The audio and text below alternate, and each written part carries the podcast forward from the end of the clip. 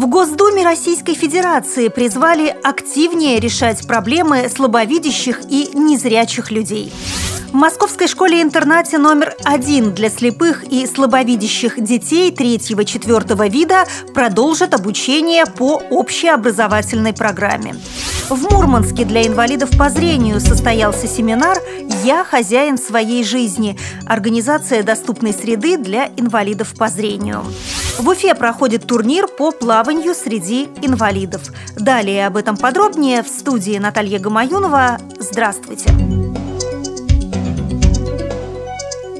Госдуме Российской Федерации призвали активнее решать проблемы слабовидящих и незрячих людей. Задача общества заключается в том, чтобы создавать условия, при которых человек с ослабленным зрением или слепой мог получить образование и быть конкурентоспособным на рынке труда. Такое мнение высказал заместитель председателя Комитета Госдумы по труду, социальной политике и делам ветеранов паралимпийский чемпион Михаил Терентьев. Цитирую. «Основная проблема для людей с ослабленным зрением – это доступность информации, создание возможности вести независимый образ жизни.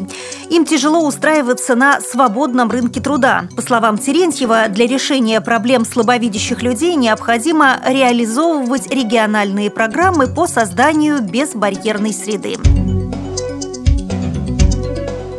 На общем собрании Совета Московской школы-интерната номер один для слепых и слабовидящих детей третьего-четвертого вида, в котором приняли участие глава Департамента социальной защиты Москвы Владимир Петросян, глава Департамента образования столицы Исаак Калина, депутат Госдумы Российской Федерации Михаил Терентьев, член Общественной палаты Диана Гурцкая, а также учителя, родители и выпускники, было принято решение внести изменения в устав школы, согласно которым за ней будет закреплен статус образовательного учреждения. Это означает, что ребята будут продолжать учиться по общеобразовательной программе, сдавать ЕГЭ и получат полноценный аттестат о среднем образовании.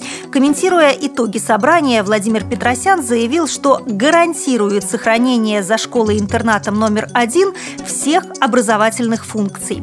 Кроме того, он выразил согласие возглавить попечительский совет данного учебного заведения. Участники собрания также сообщили, что поскольку одной из причин конфликта стало недопонимание между администрацией и управляющим советом школы, директор школы Константин Кравцов подал заявление об уходе. Подробный рассказ о ситуации со школой-интернатом номер один вы можете услышать в программе «Родительское собрание». В прямой эфир радиостанции «Эхо Москвы» она выйдет 27 октября в 12.00.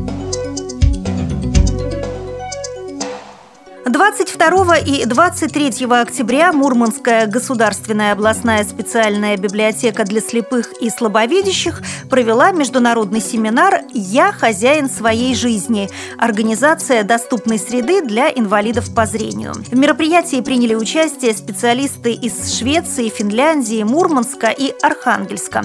Первый день они обменялись опытом работы по сопровождению людей с ограниченными возможностями здоровья и посетили выставку язык изобразительного искусства по Брайлю в областном художественном музее. Второй день семинара прошел в библиотеке для слепых и слабовидящих.